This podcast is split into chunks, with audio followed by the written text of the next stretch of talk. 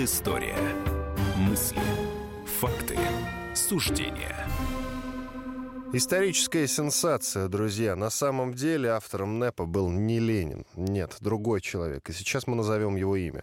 Для начала представимся. Иван Панкин и Павел Пряников, историк, журналист, основатель портала толкователь.ру. Тема, о которой мы будем говорить, это НЭП. А, почему мы будем о ней говорить? Подошел ко мне накануне Виктор Баранец, военный обозреватель «Комсомольской правды», и сказал, что у него совершенно сенсационная вещь буквально в кармане лежит. Он съездил в гости к историку Юрию Жукову. Тот долго долгое время сидел в архивах и наткнулся на документ, который подтверждает, что автором а, НЭПа был все же не Ленин. Вот сейчас мы послушаем фрагмент беседы Виктора Баранца и историка Юрия Жукова. Я много лет сидел и сижу в архиве, изучаю документы. В каком архиве? ГАСПИ. Российский государственный архив социально-политической истории. Всегда говорили, что отказ от продразверстки продналогу порожден заботой Ленина, заботой партии о трудном положении крестьян. А оказалось, все не совсем так. Первым заявил о переходе от продразверстки к продналогу не Ленин – 15 марта 21 года на 10 съезде партии. А Зиновьев, более того, заявил он это 3 марта 21 года, за полмесяца до того, как об этом поведал Ленин. Но не это самое главное. Самое да. главное, почему это было сделано. Мы всегда твердо учили и знали ради крестьян. Оказалось, ничего подобного. О крестьянах речи и не было. Это было сделано для рабочих, потому что к этому моменту они были готовы чуть ли не к восстанию. Фрагмент беседы военного обозревателя «Комсомольской правды» Виктора Баранца и историка Юрия Жукова. Ну что ж, выясняется, что Григорий Зиновьев на самом деле был автором НЭПа. И еще другой момент. Цели и задачи у НЭПа были совсем другие, Павел. Изначально какие цели и задачи ставились вот перед новой экономической политикой? Считается такая основная цель – это возрождение деревни, выдача промышленной продукции крестьянам, в обмен на которой они бы поставляли хлеб в крупные города. И вторая уже это, конечно, мелкое предпринимательство, которое подняло бы промышленности, в первую очередь торговлю и распределение в Советской России. Но если смотреть на экономические показатели, как раз от революции, гражданской войны, деревня пострадала не так сильно, как город. Вот есть точные цифры, что к 2021 году запашка земли составляла 88% от 1913 года, а сбор основных продуктов питания составлял 80 82%. И это можно сравнить с промышленностью. Промышленность к 2013 году, отношение к 2013 году в 2021 было 26-30%. То есть одна четверть была. Крестьянское хозяйство упало всего лишь на 20-25%. Еда у, у крестьян была в сельской местности, но крестьяне не хотели делиться этой едой с городом, потому что городу нечего было дать деревне. Павел, чем отличался НЭП, который придумал э, Григорий Зиновьев, и тот НЭП, который в итоге все-таки вышел из-под Ленина, что называется? В чем разница? Да, разница была в том, что у Григория Зиновьева, напомню, это такой мэр Петрограда, вообще один из старых большевиков, глава партийной организации э, Петрограда и Петросовета, его отличие э, НЭПа было его и Каменева в том, что он хотел меньше мелкобуржуазной стихии, за которую ратовал Ленин, и хотел больше контактов с иностранными концессиями, и хотел в деревне устанавливать не мелкотоварное производство, на что согласился Ленин, а ратовал за крупные земледельческие хозяйства, по примеру Америки. Ленин фактически согласился с поражением перед крестьянами. Он понял, что пролетариата и тем более интеллигенции очень мало, и советская власть не сможет победить крестьянство, которое, напоминаю, к тому времени составляло 90%. Ленин согласился с тем, что будет пусть мелкотоварное производство, а, не будет крупных хозяйств. Нам нужно, как он говорил, НЭП — это минимум на 25 лет. То есть вот программа была Ленина на 25 лет. Это как минимум новая экономическая программа. 25 лет не трогать крестьянина. А, потихоньку, да, где возможно вводить крупные хозяйства. А Зиновьев говорил, нет, да, давайте, я согласен с Лениным, что надо возвратить, например, частников торговлю, частников промышленность, но делать нужно крупные хозяйства. По примеру американских животноводческих крупных откормочных комплексов, и, кстати говоря, эти примеры были как раз начались в начале 20 века в Америке, где тоже фермерское хозяйство стали занимать крупные хозяйства. Когда появился трактор, когда можно было пахать сотни тысяч гектар, в Америке появились крупные, ну, такая предтеча нынешних колхозов. Другое дело, что там работали не крестьяне, а такие сельскохозяйственные рабочие, которые обслуживали вот эти вот крупные хозяйства. Передовиком, например, был штат Монтана, в котором появились эти огромные площади, засеянные кукурузой, пшеницей и так далее. Вот в этом было главное отличие. То есть Зиновьев не хотел поражения города перед крестьянами. Если Ленин соглашался, что да, не трогаем крестьянина, пусть живет, как живет, то Зиновьев говорил, да, соглашаюсь с частью программы Ленина, что нужны, э, например, иностранные концессии, нужен мелкий производитель в городе, но крестьяне должны переходить к крупнотоварному производству. Вот в этом была разница между ними. Фактически это та же самая предтеча колхозов, которая потом появилась в 29-30-х годах перед коллективизацией. Но все же НЭП — это достаточно успешный проект, несмотря на то, что у Ленина он был, скажем так, не таким мягким, как у Зиновьева как был бы при Зиновьеве. Э, да, э, э, НЭП это действительно один из самых успешных, я бы сказал, наверное, за всю историю России, один из самых успешных периодов экономического роста. А рост достигал 10-15% рост ВВП в год. Это темпы китайские, то есть даже у Китая сегодня нет, в Китае 6-7%. Всего лишь за 6 лет было полностью восстановлено хозяйство с 21 по 27 год. Вот к 28 году Россия вернулась на уровень 1913 года, в каких-то отраслях даже обогнала 13 год, э, с которым потом в течение вот э, 100 лет советской власти, да и даже сегодня иногда мы видим сравнение. Я начал с громких слов, что это историческая сенсация. Во-первых, признаешь ли ты, что это историческая сенсация? Как ты считаешь, почему э, до этого момента об этом не было известно? Почему эти бумаги лежали в архивах? Э, я так понимаю, что все-таки кто-то же обращал на них внимание. Но я бы это не сказал слово «сенсация», я бы сказал, что это очень громкий факт.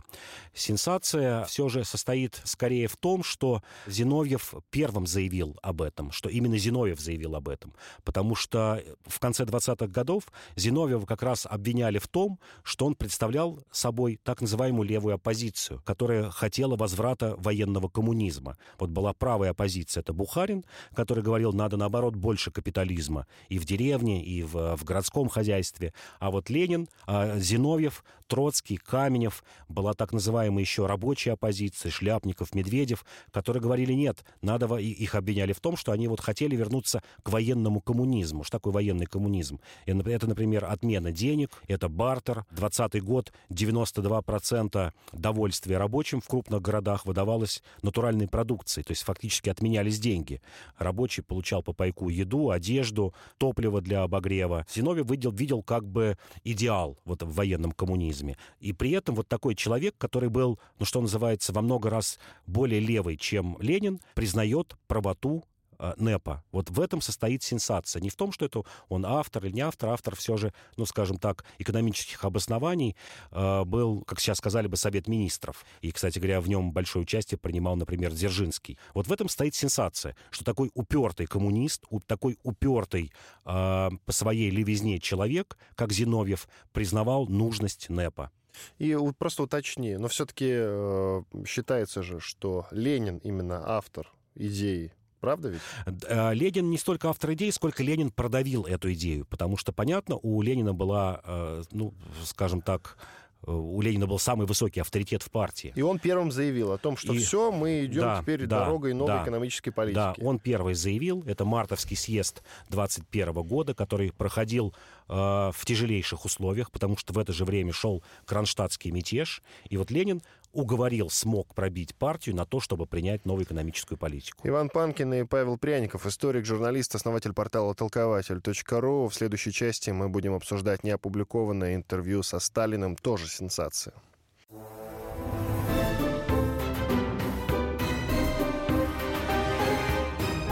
Предыстория. Мысли.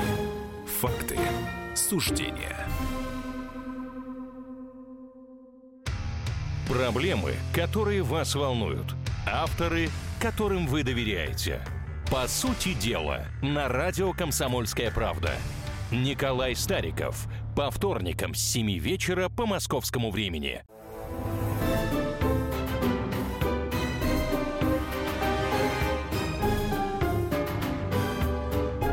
Предыстория. Мысли, факты, суждения.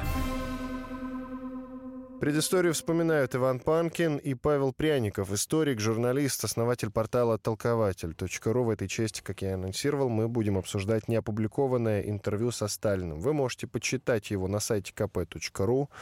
Э, в 1925 году Петр Парфенов, большевик и журналист, взял интервью у будущего вождя народа. Все-таки в 25 году Сталин еще полноправно не был у власти, только году ближе к 29-му, да, скорее да, всего. Да, ну вот. Да. Но тогда все-таки он уже был достаточно большим человеком. вот Петр Парфенов поездил по селам, значит, сделал несколько записок, передал их Сталину, тот их прочел, заинтересовался. Ну, в, записках было то, как э, живут простые люди на селе, что называется. Сталин заинтересовался, и Петр Парфенов выпросил у него интервью. Сталин интервью дал, однако потом попросил его разорвать. До печати оно так и не дошло, но сохранилось. И вот сейчас было опубликовано. Вы можете найти, повторюсь, на сайте kp.ru.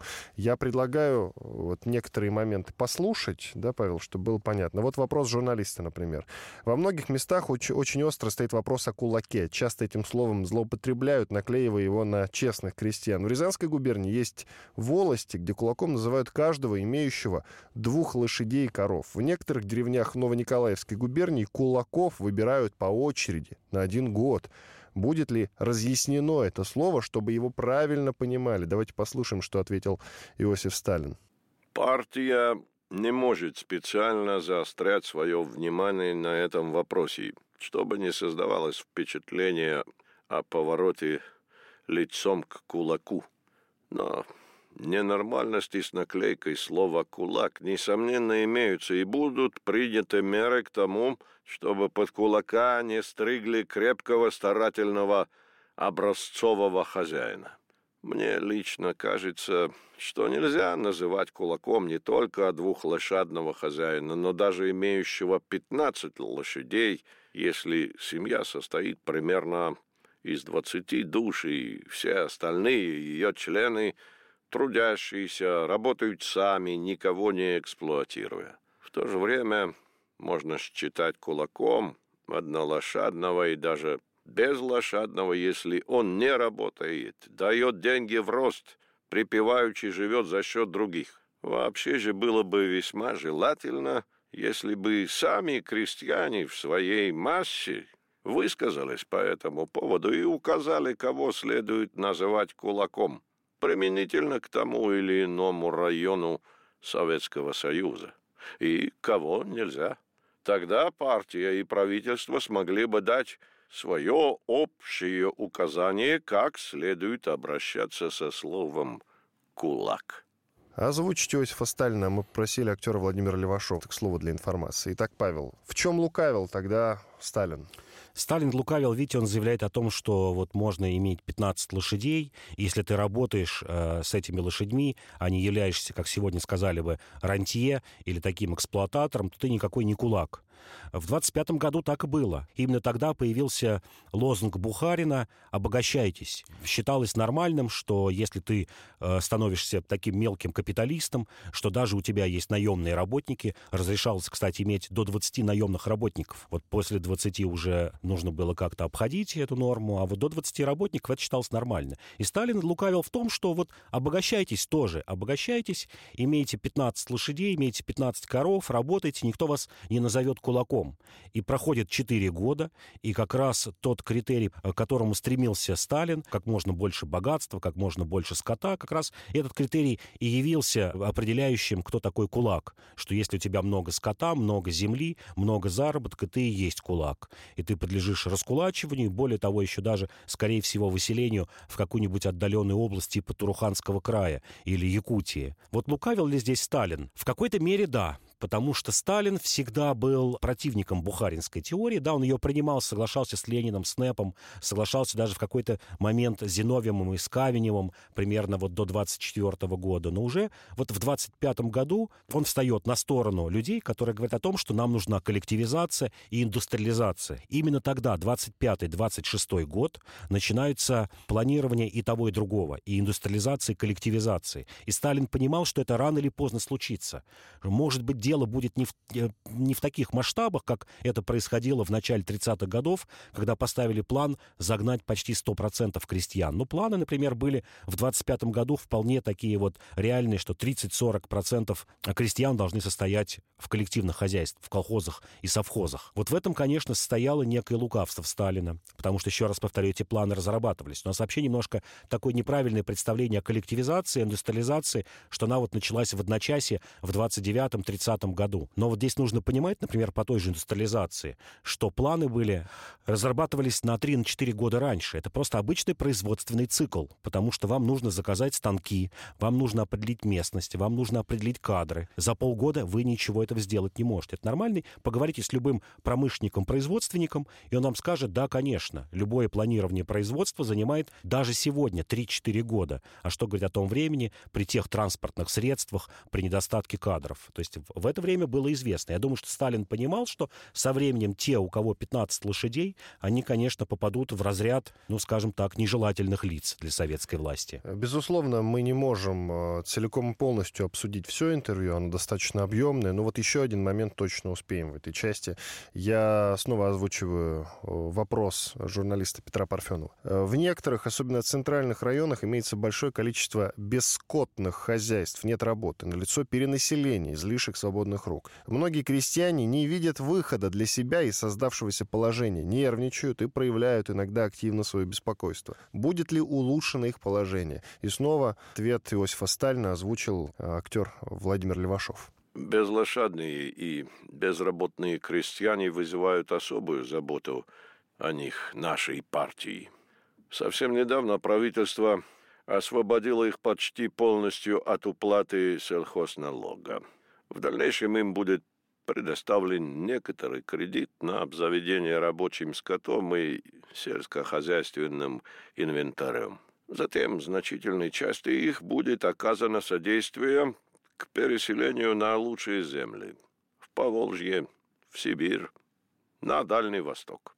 Вообще же для этого требуются слишком большие средства, которых у нас нет. Поэтому будет очень хорошо, если такие крестьяне объединятся в артели по совместной обработке земли, пользованию инвентарем, рабочим скотом, коллективному переселению и так далее. Государству будет гораздо лучше тогда оказать им свою помощь.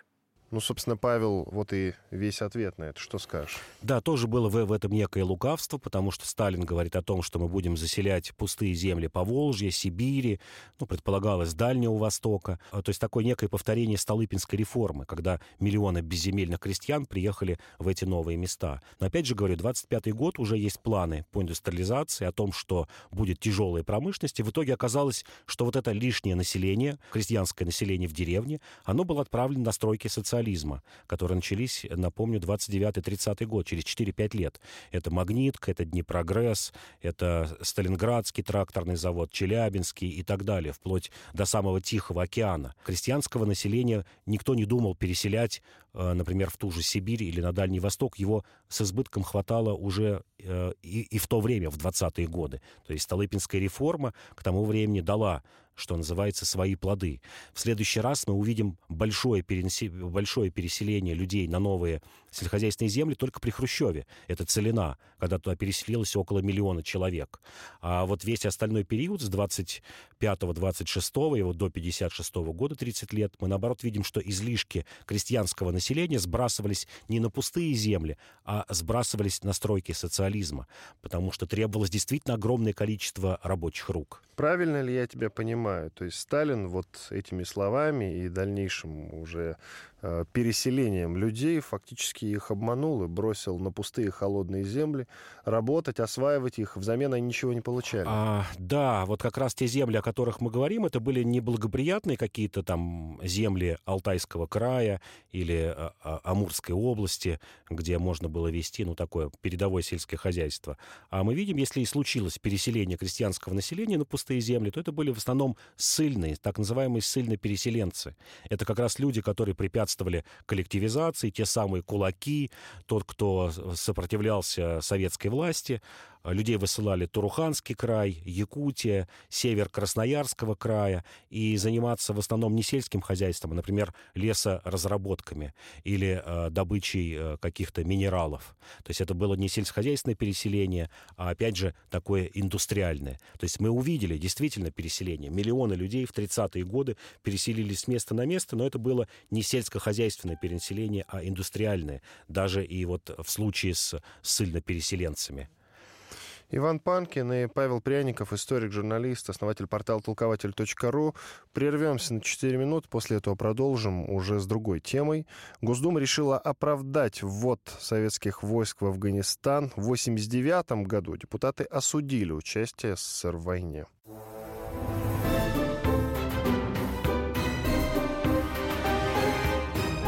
Предыстория. Мысли. Факты. Суждения. Проблемы, которые вас волнуют. Авторы, которым вы доверяете. По сути дела, на радио «Комсомольская правда». Дмитрий Потапенко. По пятницам с 7 вечера по московскому времени.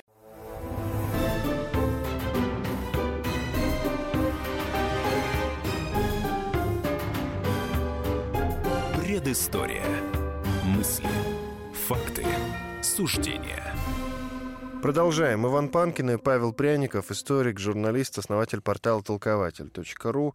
Госдума решила оправдать ввод советских войск в Афганистан. В 1989 году депутаты осудили участие СССР в войне. Вот можно даже э, в самом начале этой части послушать выступление тогда, в 1989 году, выступление академика Сахарова, который как раз был среди тех, кто, в общем-то, выступал против э, того, что мы вообще ввели и присутствовали, ввели войска и присутствовали в Афганистане. Сама война в Афганистане была преступной, преступной авантюрой, предпринятой неизвестно кем, по неизвестно, неизвестно, кто несет ответственность за это огромное преступление нашей Родины. И это преступление стоило жизни почти миллиону афганцев против целого народа. Это был академик Андрей Сахаров. Конечно, много критики сейчас сыпется на депутатов, сыпется на депутатов Госдумы, которые решили оправдать вот советских войск в Афганистан. А, но мне кажется, что решение это все же правильное. И говорить о том, что наше присутствие там в Афганистане было неправильно, знающие люди мне говорили, что на самом деле э, мы не могли выйти из Афганистана, и это неплохо мы там должны были находиться. Вот ты, Павел, ты в этой теме хорошо разбираешься, вот растолкуй, пожалуйста. Да, я тоже согласен с тем, что нельзя признавать это ошибкой. Это была вынужденная мера. Вот когда часто говорят, можно ли было э, не вводить войска в Афганистан, мне кажется, что вот в 79-80 году нет, нельзя было. Здесь нужно понимать геополитическую обстановку, ну, такую внешнеполитическую обстановку на южных наших рубежах. Мы об этом часто забываем. Накануне, в начале 79 года, происходит исламская революция э, в Иране. К власти приходит э, исламистский режим. Айталlah Хамини впрямую заявляет о том, что у нас два врага — США и СССР. Есть большой и малый шайтан. Мы граничим с Ираном, у нас протяженная граница, это территория современного Туркменистана. А в южном подбрюшье у нас огромная протяженная граница с враждебным Китаем, мы об этом забываем. И получается, что у нас от Каспийска Турция э, в составе НАТО. И получается, что у нас от Средиземного моря, вот все наше южное подбрюшье, Кавказ, Средняя Азия, э, Западная, Восточная Сибирь, Дальний Восток, все находится во внешнеполитических врагах того времени. А, тут же не надо забывать, что есть Япония, которая и до сих пор, кстати, не заключила мирный договор с нами. И Афганистан это получалось последняя отдушина. Это вот такой клин между этими двумя крыльями. Между Турцией и Ираном, враждебными нам в 1979 году, и между Китаем и Японией. И если бы Афганистан становился бы, ну, продолжал бы эту дугу такую направленную против Советского Союза, ну, тогда было бы совсем плохо. На полном серьезе, вот если почитать постановление Политбюро, кстати говоря, поначалу Политбюро было против. В марте 1979 года, когда думали, вводить войска в Афганистан или нет, большинство Политбюро проголосовало против. Но вот что случилось между мартом и декабрем 1979 года? В сентябре 1979 года правитель Афганистана Амин собирался заключить э, военный договор между Пакистаном и Китаем. Вот это испугало Советский Союз. Кстати говоря, совсем не американская угроза, а в большей мере китайская. Что Афганистан становится частью враждебного окружения на юге Советского Союза. А второй страх был, если читать записки Политбюро, что мы получим э, сильное подполье мусульманское в Средней Азии. Потому что э, исламисты хлынут через границу с Советским Союзом, а боялись, что, кстати, хлынут еще из Ирана э, с границы с э, Туркменистаном, и нам нужно будет на, что называется, на ближних рубежах останавливать этих исламистов. Это вот была такая мотивировка. А, знали прекрасно, да, разведка доносила, что началось вооружение исламских маджахедов в Афганистане гораздо раньше ввода наших войск. Вот в 80-е годы, когда перестройка, говорили, что американцы вынуждены были финансировать исламских маджахедов, потому что мы вошли в Афганистан. Но когда раскрыли документы ЦРУ, появилось ну, какие-то откровения ЦРУ, оказалось, что 3 июля 1979 года президент США Картер подписал тайный указ о начале финансирования исламских маджахедов. Подчеркну, 3 июля. А, мы ввели войска в Афганистан в конце декабря, а развертывание их началось вообще в 80-м году. То есть на полгода раньше ввода войск в Афганистан американцы приняли решение финансировать исламскую оппозицию в Афганистане и направлять ее против Советского Союза. Чем еще опасна критика депутатов, которые э, оправдывают ввод э, войск? Опасна она тем, что сейчас Афганистан, ну, как я это понимаю, э, потребует компенсации. Правильно ведь? Да, да, возможно, потому что их и посол заявлял о том, что кстати, мы должны... Кстати, да. да. Афганский посол, это было дело в середине июля, друзья, этого года. Афганский посол в России Абдул Каюм Кучай заявил о том, что Кабул столица Афганистана, рассчитывает на извинения российских властей за ввод советских войск в Афганистан в 1979 году. Об этом дипломат рассказал на встрече с фракцией ЛДПР в Нижней Палате Российского парламента. Я напомню, что в середине июля этого года. Ну, как мне объяснили знающие люди, потому что Вашингтон давит на Кабул. Да, Вашингтон давит на Кабул. Вашингтон уже 17 лет находится в Афганистане. Кстати говоря, к разговору об эффективности э, наших войск и э, войск не просто американских, а войск западной коалиции. Я напомню, что в какой-то момент в Афганистане присутствовали войска 55 стран. А, например, там присутствует даже, ну, формально, как нам кажется, нейтральных стран, которые давно не воевали. Вот меня поразило, что, например, 219 шведских военных находится э, на территории Афганистана, датские военные, то есть не входящие, например, Швеция не входит в НАТО, но держит там войска. Довольно-таки большие войска у Германии, почти 6 тысяч солдат, у американцев сегодня больше 30 тысяч военных там, и 17 лет они не могут победить э, исламское подполье. То есть можно сказать, что они там завязли? Завязли, да. Мы были в Афганистане 9 лет и 1 месяц, ну, фактически, ну, чуть, чуть больше 9 лет, если там считать еще с выводом войск, советниками, пусть будет 9,5 лет. Американцы там уже находятся 17 лет. И, в общем, пока не видно, чтобы они победили исламистов, и сил там у них гораздо больше. Например, гораздо больше присутствия военной авиации у американцев, чем, он, чем, чем у нас было. Э, логистика гораздо ну, скажем так, лучше выстроено, вооружение более современное, и ничего не сделать э, с, исламской, э, с исламским подполем не могут. В тему Афганистана необходимо добавить, что тогда против нас, э, а мы все-таки успешно завершили да, свое участие в Афганистане. В принципе, сама операция в Афганистане была признана успешной, насколько я понимаю. Да, да. Конечно, Госдума осудила, но Госдума э, тогда осудила под давлением Горбачева. Правильно ли я сейчас трактую?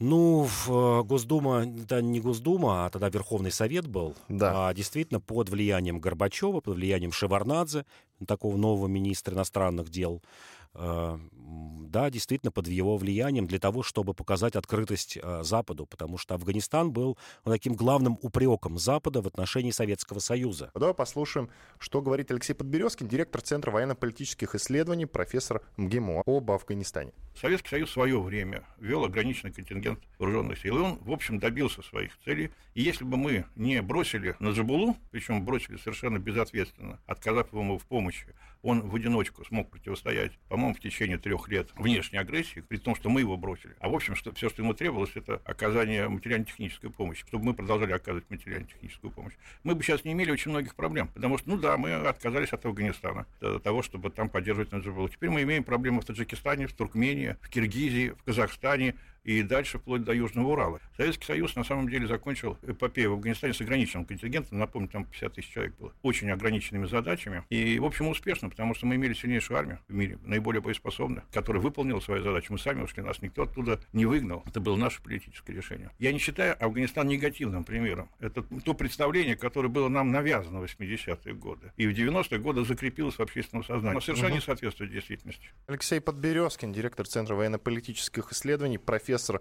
МГИМО свое мнение о вообще вводе войск в Афганистан и участии наших войск э, вот в этой афганской войне. Почему я подвожу?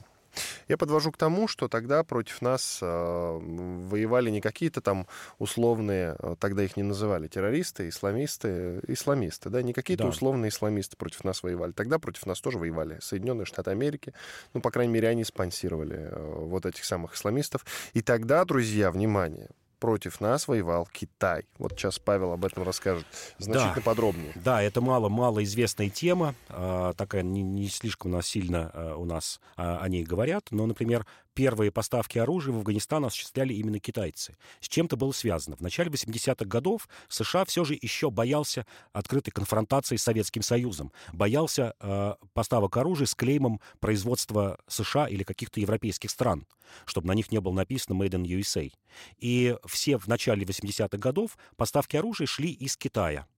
И даже есть точные цифры. Например, в 1983 году китайцы поставили 40 тысяч тонн вооружений э, исламским маджахедам, а в 1985 году уже 70 тысяч тонн. Доходило до того, что э, реактивные установки «Катюша» и 122-миллиметровые артиллерийские орудия поставляли китайцы. Чем это было связано? Это было связано с тем, что Китай выпускал оружие э, по лицензии старое советское. Автоматы Калашникова, э, минометы, вот, э, «Катюши». Были у них даже ракеты э, «Земля-воздух», кстати говоря, до появления «Стингеров» э, в сентябре 1986 года американских, которым они начали довольно-таки серьезно э, сбивать наши вертолеты и самолеты, были э, китайские ракеты, такая реплика «Стрела-2» наших ракет. И поставляли советское оружие из Египта.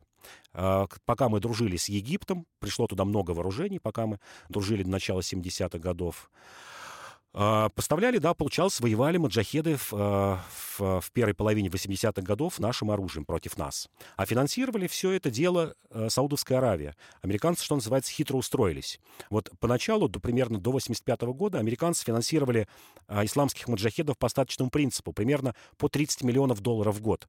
Для примера, Саудовская Аравия выделяла 300-400 миллионов долларов. Американцы сумели напугать Саудовскую Аравию, что вот сейчас советские войска вошли в Афганистан, дальше они прорвутся к Персидскому заливу. Это была такая спецоперация американских спецслужб. Вот реально убедить э, высшее руководство Саудовской Аравии, что следующими будете вы. Э, доходило даже до того, что был, например, организован, это отдельная тема, теракт э, в Мекке и Медине на территории Саудовской Аравии, который приписали якобы вот агентам Советского Союза. И финансировали все это дело Саудовская Аравия.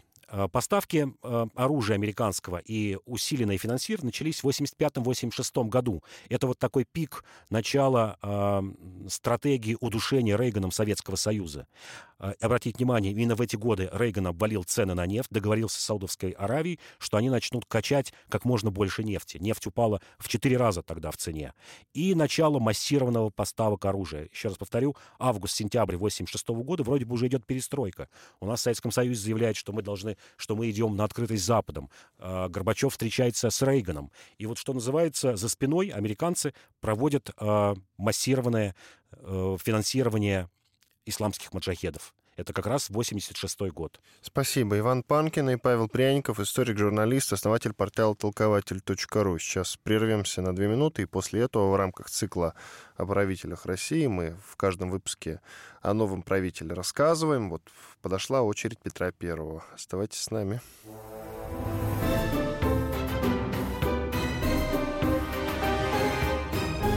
Предыстория. Мысли. Факты. Суждения.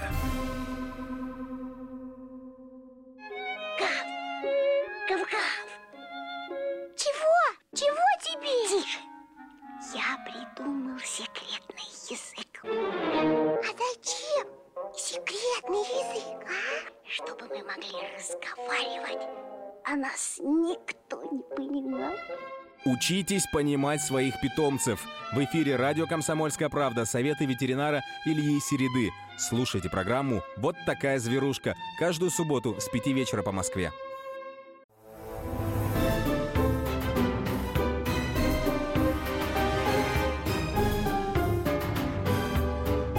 Предыстория. Мысли. Факты. Суждения. Иван Панкин и Павел Пряников, историк, журналист, основатель портала толкователь.ру. Мы начинаем. У нас э, по-прежнему действует цикл программ о правителях России. В каждом выпуске мы рассказываем про очередного правителя России. Э, в этот раз расскажем про Петра Первого. Конечно, безусловно, мы уже э, в давнейшних, правда, наших выпусках уже частично рассказывали о биографии Петра Первого в этой части.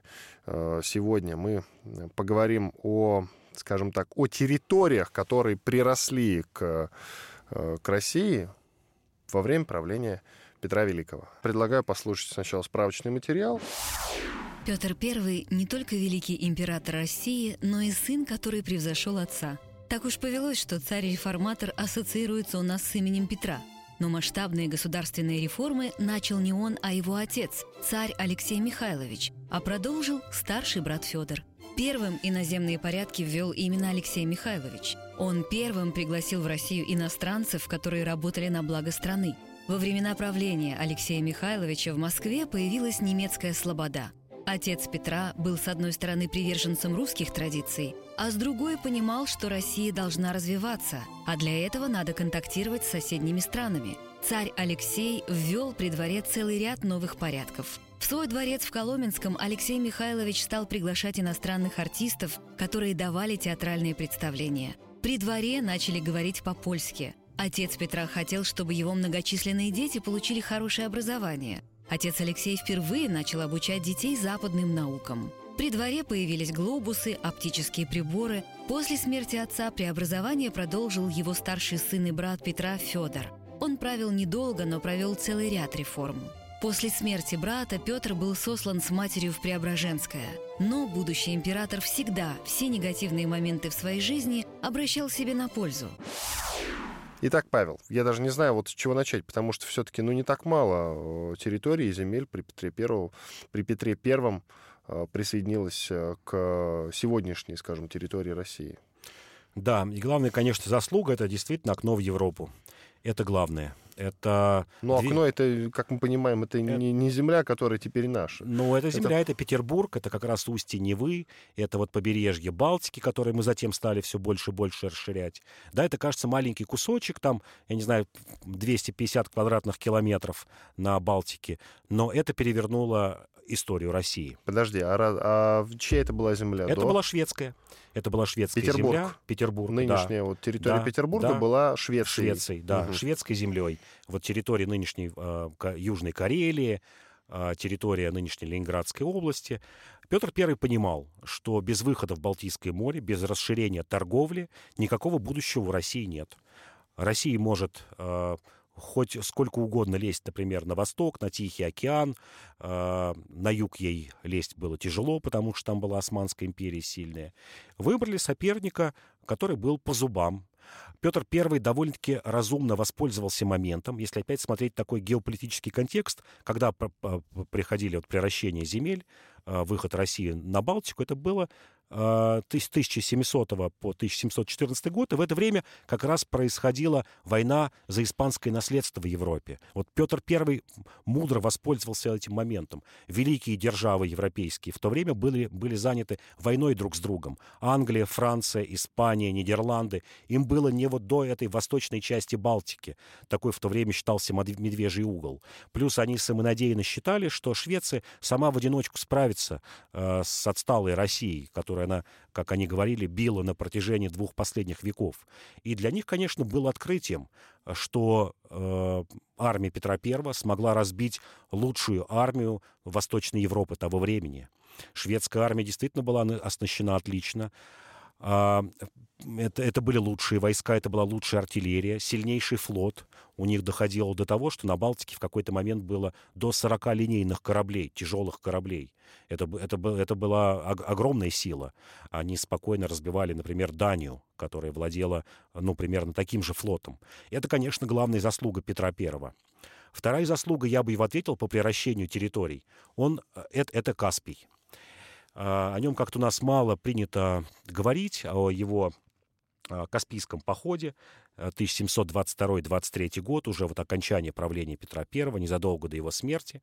Но мы приобрели территорию нынешнего Дагестана, территорию нынешнего Азербайджана и в какой-то момент владели даже Южным Каспием. Но Азербайджан а, ныне нам не принадлежит. Но, тем не менее, он сыграл огромную роль, например, в, э, в индустриализации нашей страны, потому что это нефть до определенного момента, до 50-х годов, это был основной источник нефти. Во Второй мировой войне, Великой Отечественной войне мы победили а сколько по времени, нефти. Э, сколько по времени территория Азербайджана входила в состав вот, территории тогдашней России, Российской империи? Российской империи. Ну, получается, с 1722 года это, ну, можно подсчитать, что это два с половиной века Азербайджан был в составе Российской империи и Советского Союза. Ну а Дагестан и сегодня часть России.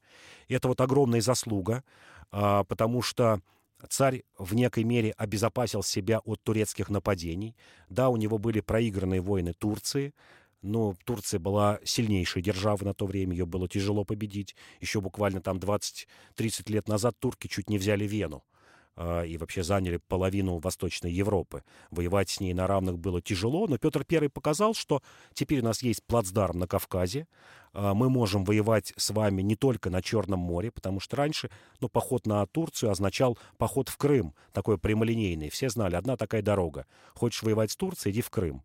Во-первых, Петр I изменил эту тактику, а, изменил направление. Например, впервые попытался пойти на Дунай и поднять православных Балкан. А, что случится, но это было, конечно, такое преждевременное, но через 150 лет Россия повторит эту тактику и выиграет у, у турок. И второе, зашел, что называется, с тыла, с востока, зашел с территории Закавказья. И Турция поняла, что теперь Россия будет воевать уже на несколько фронтов. Более того, Россия становится участницей европейских коалиций. Вот мы говорили, что впервые отец Петра I, Алексей Михайлович, начинает задумываться о том, что России нужна внешняя политика и серьезная дипломатия. Ну, как сегодня сказали бы, такое Министерство иностранных дел, которое станет частью политики, частью, вне, частью и внешней политики и военных операций. А при Петре Первом э, это становится ну, такой нормой, потому что мы, например, начинаем воевать с Турцией уже в составе э, коалиции с другими государствами, уже в одиночку не лезем э, на турок. Кстати говоря, и война со Швецией была тоже такой же коалицией. Мы вступили в коалицию э, с Польшей и с саксонцами. Э, с таким германским княжеством и воевали уже не в одиночку. И воевали с поляками, шведам приходилось воевать на несколько фронтов. На Балтике и на территории Польши. Вот в этом, я считаю, такая заслуга. И то, чего не успел сделать Петр I, но это произошло чуть позднее. Вот он впервые осознал, что мы можем колонизировать Америку. Об этом тоже говорят мало. Потому Ничего что себе. Именно при Петре I мы приобрели Камчатку, мы приобрели, наконец-то, дальневосточное побережье, на котором появляются э, ну, какие-то поселения, что называется базы, как тогда говорили, фактории. И Петр I в 24 году как раз заявляет, что следующий бросок России будет на западное побережье Америки. Это случилось позднее, уже там через полвека после его смерти, но, тем не менее, задумка была в правильном направлении. Если бы, вот, мне кажется, сделали бы чуть пораньше колонизацию Аляски и Калифорнии, и нарастили бы численность населения к началу XIX века, то, возможно, бы так легко не расстались с этими землями. Да, я напомню нашим слушателям, э, что и в Калифорнии тоже у у русских был форт, он назывался Форт Росс, и даже на Гавайях был э, какое-то время. Собственно, вы можете найти аудиоматериалы наши с Павлом, э, разговоры об этом, что часть Гавай тоже были российскими, что называется. Если вам интересно, найдите.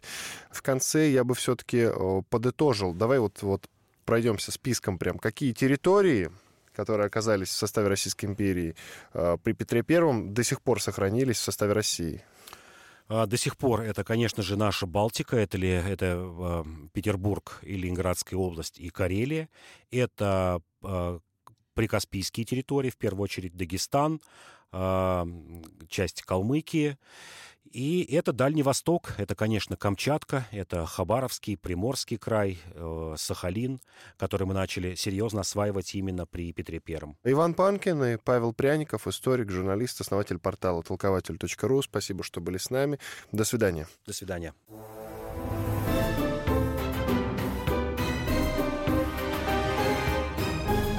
Предыстория. Мысли. Факты. Суждения. Будьте всегда в курсе событий. Установите на свой смартфон приложение «Радио Комсомольская правда». Слушайте в любой точке мира. Актуальные новости, эксклюзивные интервью, профессиональные комментарии. Доступны версии для iOS и Android. Радио «Комсомольская правда». В вашем мобильном.